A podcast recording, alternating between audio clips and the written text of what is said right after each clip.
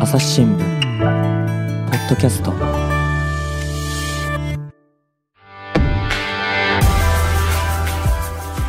朝日新聞の神田大輔です、えー中国の北京でですね特派員をしています船越隆史記者と回線つないでお話を聞いていきます。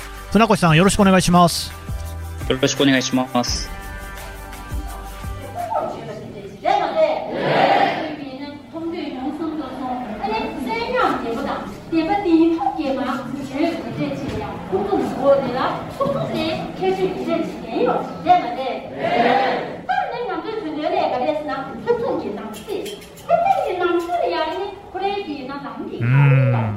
これはえーっと何の音声でしょうね？これはですね、はい。えっ、と、私、10月、2020年10月の中旬に、うん。えー中国政府の案内でえっ、と、チベット自治区に、あの、まあ、取材ツアーという形でですね、チベット。行ってきました。うーん、チベットってねなかなか今あの中国国内からでも入れないんじゃないんですか？あの、もともと外国人がチベットに行くためにはうん、許可証というのを取らないといけなくて、個人ではまず出ない。まあ、旅行にしても団体旅行に申し込んで、うん。えーそれで出るかどうかという状況なんですね。そもそもそういう状況で、はい。えー我々、まあ、記者ビザで入っている人間なんかは、うんまあ、その団体旅行に申し込んでも、うん。ちょっとごご遠慮くださいみたいな形 になってうん、基本的に自分で入ることはできないんです。加えて、このコロナでですね、うん。えーっと、1月以降、チベット自治区はもう、あの、普通の人も含めて、普通の旅行者も普通のビジネスマンとかも含めて、はい外国人、えー来てくれるなという状況がずっと続いてましたので、久々に中国政府が、うん。えーチベットを外国人に見せるという形で、まあ、あの、海外メディア12社、えー参加したんですが、うんうん。私自身は初めてチベットに、えーうん。えー行きました。12社ってどんなとこがあ誘われたんですか？ええーと、ブルームバーグさんとかですね、はいはい。えーロロイターとか、うんえーえーと、あとシンガポール市とか。日本は朝日だけですか？えーあ、えっ、と、共同通信えさんがー。入って2社ですね。うん、それってなんかどういうふうに選ばれてるんですかね？これはちょっとわからないわですかんないですか？が、へええ。ーえーと、まあ、基本的には、目的はまあはっきりしてて、あの、いいいいことしてることを伝えてほしいということがあるので、まあ政府ですから、うんうん。えーまあその国々で、えーそれなりに広がるだろうと、向こうが考えてですね、はいはい。あの、もちろん拒否権あるんですよ。あの、うん。行きますか行きませんかとうん、事前に、いいあの、お誘いがあった形で、うんまああ、もちろんまあ、ね、あの、取材機会なかなかないので、うん。まあ、こういう、まあもちろん政府のお案内なんですけども、うんうんじゃあ見てみようという形で、えー私が行くことになりましたなる。ほどね。まあなんかどんな形であれ、現地にね、行かないよりは行った方がいいでしょうからね。そうですね。やっぱり僕らの考え方は、基本的にはやっぱり見れるものは全部見る。そうまあその、その上で何を書いていくか考えるっていうことですね。船越さん、確かあの、ね、ウイグルの方にもね、新疆でしたっけ、行ってましたよね。ええ。これは、えっと、2019年の4月。これもですね、えっと、政府が、中国政府が、うん。え当時ですね、あの、再教育施設、つまり、チベット人を、まあ、あの、中国の法律とか中国の教えとかうをきちんと浸透させるために、まあ、職業訓練所みたいなのを作って、うん。えー強制的に入れてるんじゃないかという、まあ、世界的な報道というか問題があった中で、外国記者、当時5社でしたけど、ええ。えーに出るために、えーうん。どうですか？とはいはい。いうので行きましたね。うん、だからまあそこで実際に見たものがルポになっていて、まああのねフライパンに石入れてこう、ね、ふあの回してみたりとかですね、一応こう、ええ。職業訓練的なことはやってはいたわけですよね。そうですね。うん。あのもちろん、あの、彼らが見せてくれるものは、うん。きちっと教育してますと。はいはい。であの、自由に取材していいですよとか言うんですけど、うん割と、割とみんな緊 緊張しててですね。まあ、あ、多そこにいる分、多分。初めて見る、初めて見る外国人だと思って、あの、ねみんなちょっと緊張してますね。いやーそれでね、うん私は本当にその記事の中でね、印象的だったのがね、あの船越さんがね、取材をして、えーとまあ、そこの現地の人にね、話を聞くわけですよ。はいで、これ、まあ我々日本の取材の時にもそうですが、話を聞いたら、やっぱり固有名詞、間違えちゃいけないんで、どういう感じで名前書くんですかっていうのを聞くときに、その人にほん書いてもらうってことがあるわけですよね。そうですね。ね。あの、特に中国人は、まあ発音、まあ鉛もあって発音だけだとわからないわかんない。ので、うん、で、その人に書いてもらったんだけれども、そこに別にこちら何も言ってないのに、あの私は中国人ですっていうのをね、書き添えたっていうね、そうなんです。あれは強烈なエピソード。ドでね、うんびっくりして、うんうん。しうん、知ってるよと思いながら、ええ。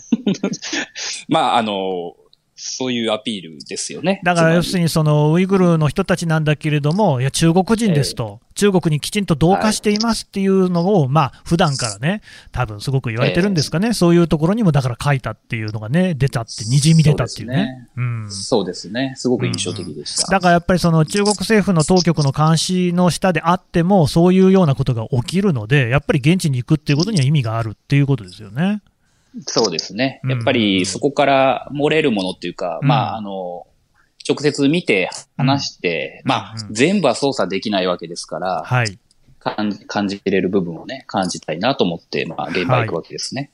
で、まあ、そのね、チベットの話ですね。だからまあ、あはいチベットに行ってきたわけですね。2020年の10月にね、行ってきたと。そうですね。うん、どうでした？はい。そうですね。まあ、私初めて行ったので、はい。まあ、ある程度、チベット、まあ、あの、映像とかでね、チベットこういうところだって中国でも報道ありますから、うん目にすることはあったんですけど、うん。うんまあ、は、まあ、北京から空、えーラサまで飛行機で行って、うんうん。到着して、ラサっていうのはチベットの中心都市ですね。ええ、あの、自治区の、まあ、区都っていうね、まあ、区の都、自治区の都、うんうん。ラサについて、えー街中に入っていって、まあ、すごくびっくりしました。お都会だなと思って、都会。ええあの、もう、こんなに発展してるのかっていうのに、純粋にびっくりしましたし。それは何ですか？高層ビルなんかがいっぱい建ってるっていう意味ですか？そうですね。あのーまあ、北京もだいぶ発展して、私あの、以前上海に勤務していたので、はい。あのーまあ、もちろん北京より上海の方が高層ビルいっぱいあるんですけど、はいはい。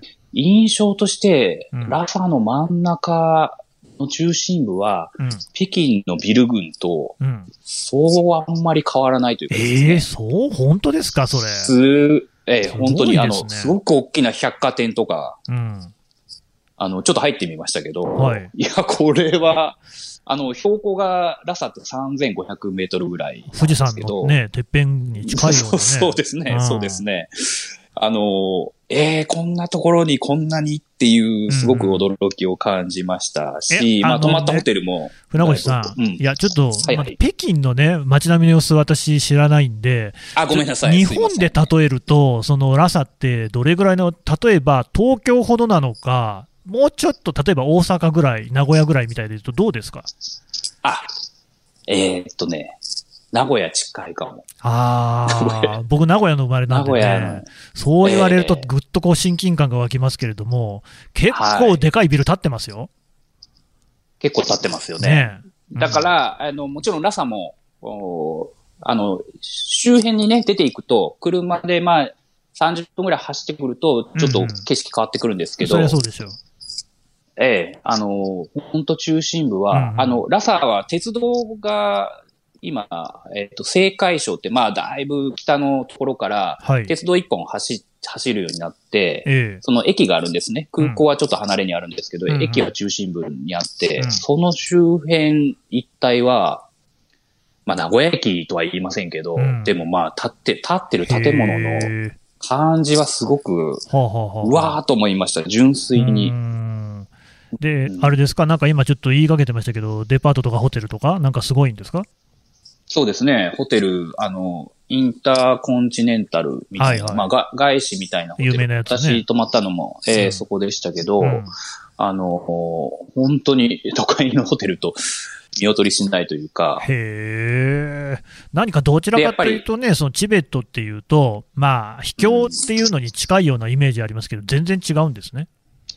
そうですね。とにかくまあ発展させて、うんうん、えー、中国の発展の恩恵をチベットにもという政策があるので、まあそこをやっていこうということですね。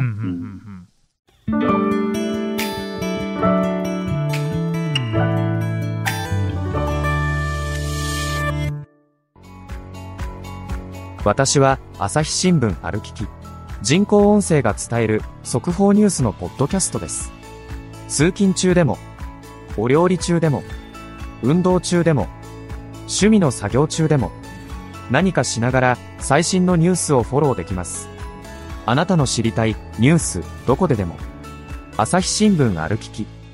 たった数分で今日のニュースをまとめ聞き。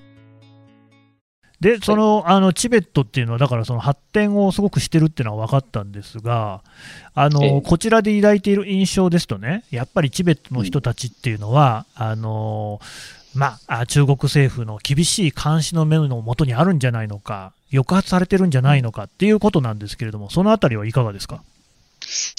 あの、さっきあの、ウイグルのお話あったので、うん、あの、二つ、まあ、いわゆる政府のツアーで取材して、うんうん、まあ比較できるんですけど、はい、今回ちょっと、まあ直接見て、まあちょっとびっくりしたのは、ええ、あの、まあ自由時間あんまりないんですけど、でも夜とか朝とか結構空き時間あるんですね。うん、ほうほうで、まあ、ホテルから出ていこうとすると、まあ、実はあの、ウイグルの時、全くダメだったんですけど。うん、あホテルから出ちゃダメだと。まあ、行かないでとか、行くなら一一緒に行こうとかね。一緒に行く。なるほどね。絡めて、ね、あったんですけど、うん、そうそうそうそう。今回は、本当に、そういう意味では、だ、誰も何も言わずに。あ、どうぞ行ってくださいってのもんで。そうですね。へ割と街に出て、うん、あの、本当に普通の、あの、まあ、時間が何日かあったので、うん、夜とか朝とかですね、うん。うん、街に出て、えー、普通の方に、えー話をする、あの、話を伺う機会、まあ、十数人ぐらい、まあ、あの、うん、声かけながら、チベットの人たち。ましたけど、はい。あの、チベット族ですね。うん、まあ、9割チベット、まあ、ラサはちょっと漢民族多いんですけど、うん、チベット族の方ですか？って聞きながら、うん。うん、あの、どうで、どうですか？という話を聞く機会がありました。はい。うん。で、まあ、今の答え、えー、まあ、印象としては、まあ、もちろんね、皆さん生活をされてるので、うん。まあその生活の中で、日々抑圧されてるという感じを受けながら、うん、あの、生活しているかどうかってね、結構あの、感覚の問題もあるので。まあそれはそうです。もう、うん、もう我慢して我慢して我慢して生きてます。という人はなかなかいないんですけど、うん、まああの、まあ非常に敏感な話になると、例えばまあ、しべ、まあ、信仰の問題とかですね、どうですかっていうと、まあ、ちょっとそれはここでは話せないなとかですね、あの、という場面もありましたし、まあ、若い人たちとかは、まあ、いや、まあ、実際、あんまり思いが難しくなってんだよねとかですね、言ってくれる人もいましたし、それよりも、日々の生活すごく豊かになってて、うん。そこは満足してるんだよね、という方もいましたし、まあいろんな感想がありました、実際に。あの、うんうん、まあね、さっき、あの、いやだからやっぱり、僕らは抑圧されてるという視点で、もちろんチベット見てて、それは一面的な事実ですけど、うん、まあそこに生きてる方の受け止めとしては、もちろんいろいろあって、なるほどね。あの、チベット族の共産党員の方もいらっしゃいますから、それはやっぱり一一様ではないなと、純純粋に思いましたね。なるほど。やっぱりこう、我々日本にいる人間にとってですね、チベットで、こう、非常に代表する人物といえばやっぱりダライラマなんですよ。うん、で、ダライラマはですね、その、中国を逃れて、えー、普段はインドにいて、はい、まあ、世界各国を回ってですね、そのチベットに関することを、い。ろいろなことをこう訴えているわけです。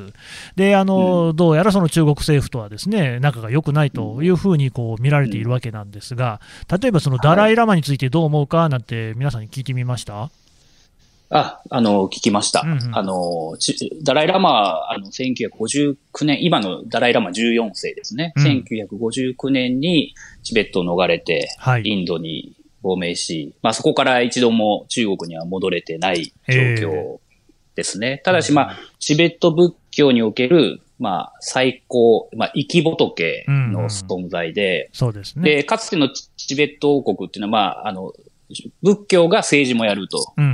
いう最強一致の国だったので、うん。あの、国のトップであり、まあ、信仰のトップであるわけですね。うんうん。で、そういう存在だったダライラマなので、うん。えーあの、信仰の最高の対象ですから、うん。えーもちろん、まあ、その現、現場をもう60年以上経ってる存在なので、まあ、ええ。直接、しかも、まあ、ダライラマが世界のどこで喋ったっていうのは、まあ、中国でまず報道されませんので、ああ、そうか。なるほど。えー全くどこで何してるのかわからない。うんわからない状況の中で、でも心の中にダライラマはいますとうんうん。いう方は何人もいました。ああ、そうなんですね。何人もいましたうんうんえー何人もいたけど、まあ、まあ、すごく一人の若者、20代の若者がですね、うんまあ、私もダライラマの信仰ありますと断った上で、うんでも一回もうん。喋ってるのも見たことなければ、ああ。今どこで何してるのかもわからないんですと。そうか、そうですか。うんええうんなかなか感想と言われても難しいものがありますと。これすごく正直な感想だったんですけど、ねと言われて、うんなるほどなと思いました、ね。例えばなんかインターネットで動画見たりなんていうこともできない。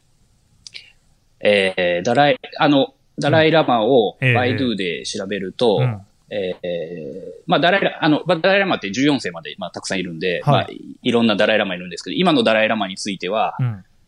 まあ、ほとんど、あの、性的であることの紹介が、あの、政治的な敵ですね。ああ、性的ね。うんうん。であるっていうことの、そういうサイトばっかり出てきちゃう。まあ、国の説明がそうなので、あの旧中国共産党が見るダライラマというのは、今のダライラマは、ええーチベット自治区に混乱をもたらした、えあーー政政治指導者であると。あの、実際私がチチベット、あの、移動中にですね、あうん。あの、共産党のスローガンって、あの、すごく500メートルぐらいにもものすごく大きな看板で書いてあるんですけど、はい。その中の一つに、今私が言ったような、ダライラマ14世は、うん。えー中国にとって、まあ、性的である団体の指導者だとへえ。いうのを書いてある看板もあってですね、はあははこれはまあ根深いなと、まあ、純粋に思いましたけどね。ああ、なんかね、あの看板ってあれでしょ、北京でいうと、あの資金城ですかね、なんか中華人民共和国万歳とか書いてあるような、ああいそうです、そうです。そうで。す。まさに赤色の中で黄色の字でね、はいはいはいあの、統一されてるんですけど、なるほど。っていうことは、例えば街中でダライ・ラマの肖像画なんていうのは全然ないですか？あ、ないです、ないです。あの、街中ではないですし、うんえーっと、あの、まあ、中国、あの、中国政府の案内で、うん。民家にも行く機会たくさんあったんですけど、うんうん。民家の中にダライラマの画像、あの、肖像が、うん。あの、飾ってもいい。民家の中だと飾ってもいいっていう報道が、まあ、数年前まであってですね、はい。ちょっとあるかなと思って一生懸命探したんですけど、うん。まあ、もちろん、まあ、中国政府の案内で生きてる家なので、まあ、一件もなかったですあーし、なるほどね。うん。あの、すべての家に、その代わりですね、はあ。の、かまあ、中国建国後、中華人民共和国できてからの、うん。まあ、指導者、えー、東証、あ、毛沢東、うん。東小平、うん。江沢民、うん。胡錦涛、うん。そして今の習近平ですね。うん。この5人が、まあ、並んだ肖像画、ポスターみたいなのうが、ん。どの家にも必ず、どの掲げてあってですね。必ずなんですか、えああ、えーで、はい。あの、街中にも結構あるんです、それは。で、北京にはない、全くないんですけど、うん。あの、チベットには結構なところにいっぱいあってですね。で、まあ市民の人とかね、あの自分で声かけた市民の人とかに、ええこれ家に飾っ飾ってますかって聞いたんですけど、うんうんあの、飾るの、飾るのがルールなんで、あの、ありますと。ルールなんだ。あールールなんですって。へえ。その北京のこう民家に行ってもそんなものは飾ってないわけですか？あ北京はですね、はいえっ、と、全く、あの、文字としての宣伝広告、うん。中国でいう宣伝ですね。ええあの、共産の宣伝っていうのはあるんですけど、例えば習近平さんの、うん。あの、顔、似顔絵があるポスターとかですね、うんそういうのは、あの、かなりなくなりました。あの、17年頃はけ結構あったんですけど、やっぱりあの、まあ、彼の権限が大きくなってくるに従って、うん。あの、こまあ、個人崇拝への懸念みたいな声も一部に出てたもんですから、あその18年ぐらいですかね、あの、うんうん。急になくなくなりましたね。これはあの当時の取材をしたんですけど、ええ。まあ、習近平さんも、まあ、そういうところにつながる広告は、まあ、無理して出さなくていいという話で、うん。あの、都市、いわゆる中国の都市部であまり見かけなくなったんですーけど、うんやっぱりチベットっていうのはその歴史的経緯からも、やっぱり共産党の統統治っていうのをすごく重視しているので、うん。えーやっぱり他の中国とは違う一面があるんだなというのを、やっぱ現場ですごく感じましたね。その話聞くとね、もう習近平さんもですね、長いことこう政権にいてですね、もう今やこの北京なんかでは特にお膝元ですよ。別にそんなもんね、ポスターもね、肖像画もなくっても、あの自分の権勢がね、衰えるってことはない。ところが、チベットの方ではやっぱりなかなかその不安定な状況だから、そうもいかないんで、えー肖像画を飾らせている、なんていうふうにも見えますけれども、この辺どうなんですかね？はい。あの、難しいところだと思うんですが、うんやっぱりあの、チベット人の中にチベット仏教というのはすごく重要な心の要素としてあって、うん。中国も、あの、中国政府も中国共産党も、うんあの、宗教の信仰そのものは憲法でも認めてるんです。だからチベット仏、チベット族の皆さんがチベット仏教を信仰すること自体は何も問題がない。はい。ただし、それと共産党の指導がぶつかるような局面は認められませんよというところが基本にあって、ここの折り合いがまだついてないうん、一部の、一部というかまあ結構な人がいると思うんですけど、はい。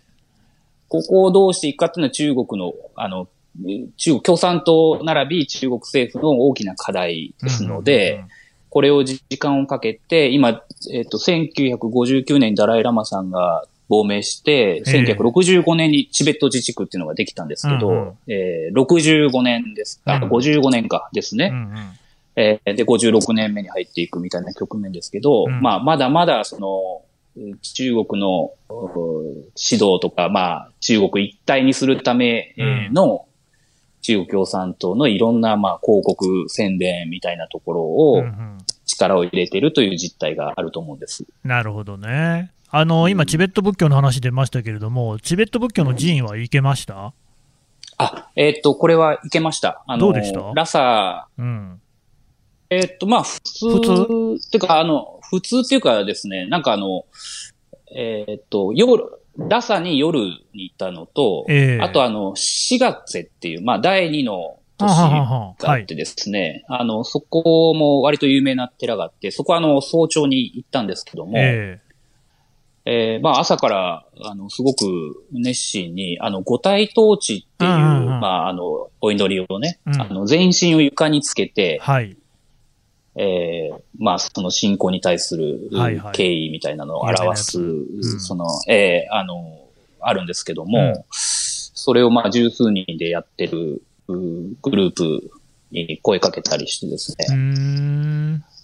うん、やっぱり家族の幸せをあの願うために、うんえー基本的には毎日来てますというお話ししてくださったりとかですね。なるほどね。まあだからやっぱりそういう信仰は、あの、やっぱりもう、いい生きている中の一部というかですね。自分の体の本当に重要な部分なんだなということは感じました。あだからそれを取り締まったりとはなかったですね。最近のその、これもまあ奥寺さんが書いていた記事の中で、あのウイグルのね、方で、あのモスクがね、なんかカフェになってたりとか、あの漢民族が占拠していたりとか、あるいはこう壊されていたりとかね、いうような話ありましたけれども、じゃあ、チベットに関しては、そのチベット仏教の寺院なんかが、そういうその何かに変えられている、壊されている、閉鎖されているなんてことはないんですね？えーっと、ただし、もうと、うん。これはまあ、僕はその現場には今回行けなかったので、はい。あの、統計でしか語れないんですけども、はい。チベット寺院の数そのものは、例えばこの50年とかでかなり減ってるのは事実ですね。そうなんですね。で、あの、えー、あの、で、まあ、そう、坊坊さんの、うん、そうですね、うんうん、えー、彼らの数もかなり減ってきてます。なるほど、ね、で、この、このあたりは中国政府の説明としては、まあ、うん、あの、要するに統、統合というかですね、うんうん、まあ、管理するために、要するにダンスしてるんじゃなくて、あの、区画整理みたいなもんですよね。ね。そこでまとめてやって、自由は認めてます。みたいな説明を毎回してるんですけど。まあ、ものは言いようですね。もちろん、ものは言いようだし、もちろん反発もありますし。ああ、なるほどね。うん。うん。そうですか。いや、だからまあさっきからお話を聞いていると、やっぱりそのね、船越さんもご自身、ウイグルの方に行った時には、ホテルからね、出てはいけませんというか、出るのはご遠慮くださいっていうような態度だったのに、チベットの方ではそういう扱いがなかったっていうことですから、ある程度やっぱりその中国当局としても、チベットの統治に関しては自信も持ってるってことなんですかね？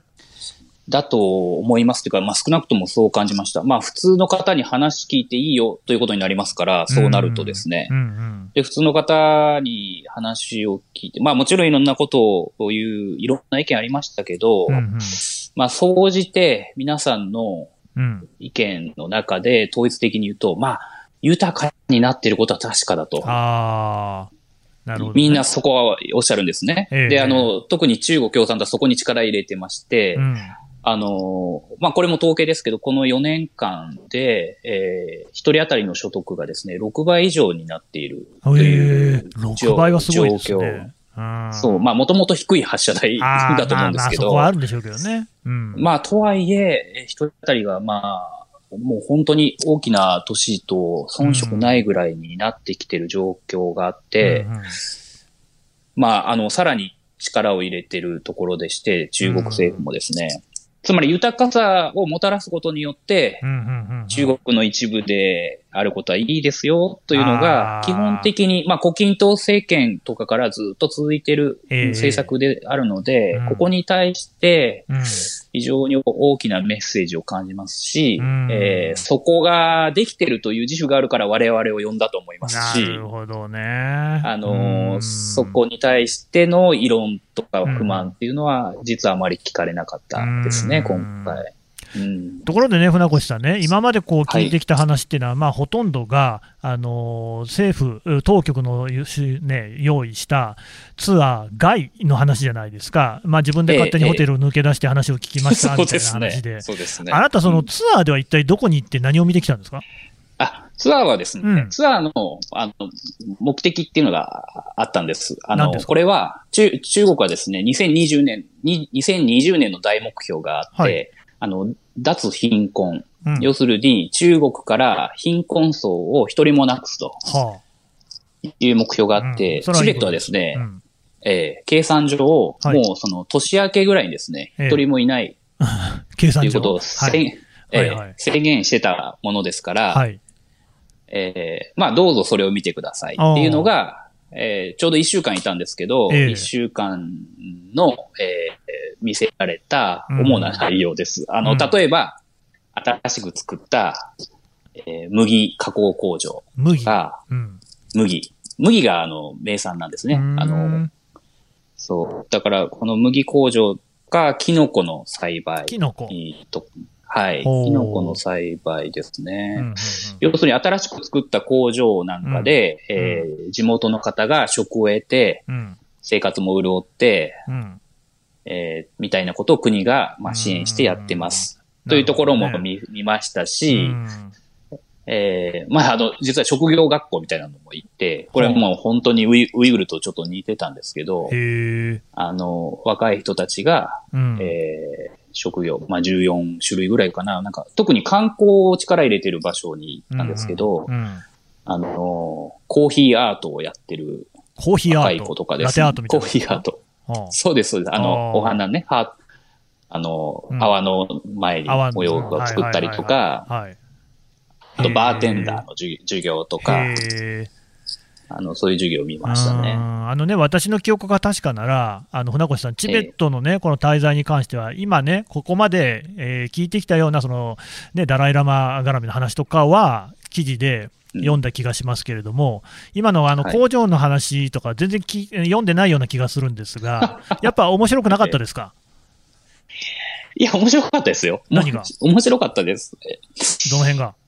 まあ、例えば、麦工場で、まあ、あのまあ、ビールとかね、ビスケットとかビールとか作ってんですけど、へあの、ビール飲んでくださいって言われて、ビール飲みまし飲みうん。飲みました。まあ、朝の昼前ぐらいから飲んだんですけど。こんなにうまいビールないでしょいや、これがね、まだまだだったんですね。まだまだ、あ美味しくなかった？うん、なんていうか、あもうちょっと頑張ろうよと、純粋に。あの中国ではやっぱ、チンタオビールとかすごく有名じゃないですか、あれうまいですよね。はい。うん、ああいんじゃなかった。なんかね、やっぱりね、ビール作るのって技術いるんだなと、すごあく痛感ー残念な。しましたね。なるほどねえうん、なるーほどね。とか、あと、まあ、きうん、そう。どうやって、まあ、もちろんね、あの、きつ伝えたいものを記事化するときに、うん、見せ見せられたものを全部書くわけそれはそうですないので。、取捨選択が必要です。はい。はい。あの、バランスとってか書いたつもりですけど、まあ確まあ、あの、こういう、うんうん、こういう話もね、どっかで書きたいなとは思ってます。まあ、ちょっとビール飲んでうまくなかったって話書いてもね、なかなかチベットの現状伝わらないなっていう感じもしますけれども。すいません。いえいえ。すいません。でもそのなんか、ウイグルでね、見た職業訓練校とよく似てたなんていうところはちょっと面白いですね。そうですね。うんあの、やっぱりあのやり方がうんうん。一つのモデルになったんだなというフォーマットみたいなのが気がしててね、ですね。そうですねあー。なるほうん。で、そう。で、もちろん、あの、自由に取材できる時間があって、うん。あの、去年、去年、ウイグル行った時と同じような聞き方で、うん。あの、名前を書いてもらって、はあ、はいはいはい。どうでした？や、やったんです。ええ。で、まずね、何も言わずに名前書いてくださいって言ったら、うんまあみんな漢字で書くんですね。はいはいチベット族の方もね。うんで、で、そんで、まあちょっとね、読みどうかなと思って、英語で書けますかって、はいはいあの、英語の記者とかもいっぱいいたんで、ね彼らはやっぱり英語でどう書くのって知りたがるんで、うんうん僕は代表して聞いてたんですけど、うん。英語で書けますかって言って、英語でパーッと書いてくれたんですよ。うんうん。で、これはと思って、あの、チベット語で書けますかうん。もちろん一番うん得意ですよね。うん。地元の言葉ですから。そりゃそうだ。えー書い書けますか？って言ったら、うん。すごく周りを見渡して、うん。果たして書いていいのかどうかと。ああ、なるほどね。うんうんやっぱり緊張がちょっと走ってですね。へえ。うんう。ん。あの、恐る恐る書いてくれましたけど。なるほど。これ、うんチベットの文字とか言語っていうのは全然中国語とは違うんですよね。全く違いますね。うんで、まあ、その職業学校も、まうんあ、週6日かな、まあ、授業やってんですけど、うんまあ、両、もう完全寮制なので、うんうん。日曜日だけ外出ていいというルールらしいんですが、本当に出てるかどうかわかんないですけど、はい。ただやっぱりその、えーっと、17コマぐらいある授業、週でですね。うん。で、えーチベット語を使うのが一つか二つ。あとはもう、中国語。もう学校の中の共通言語も、いわゆるプートンファーってあの普通語って書くんですけど、マンダリンですね。。はい。中中国語を使いなさいとうん。言われてるので、うん割と気さくな生徒なんかはですね、えいや、本当はね、友達とチベット語で喋った方がえ。うん。話しやすいんだ、ははは、みたいな人もいましたけど、ああ、まあでも、表だってはそういうことはできないわけですね。まあ、あの、校内ルールですね。なるほどね。だから、いろいろそういう有形無形のルールがあるっていうのは間違いなさそうですね。そうですね。やっぱりまあ中国としては、それを、そこ卒業して、まあ職業を見つけて、うん。えーまあ豊かになっていってよかったねっていうことはあるんですけど、まあそれと合わせて、中、いわゆる中、漢化って、漢民族の漢ですね。はいはい漢化政策っていうところですね。中国語を学んで中国のルールに従っていってくださいというところと、まあセットでそういうことをやっているっていう現実をすごく感じましたね、そこうは。ん、なるほどね。わかりました。どうもありがとうございました。ありがとうございました。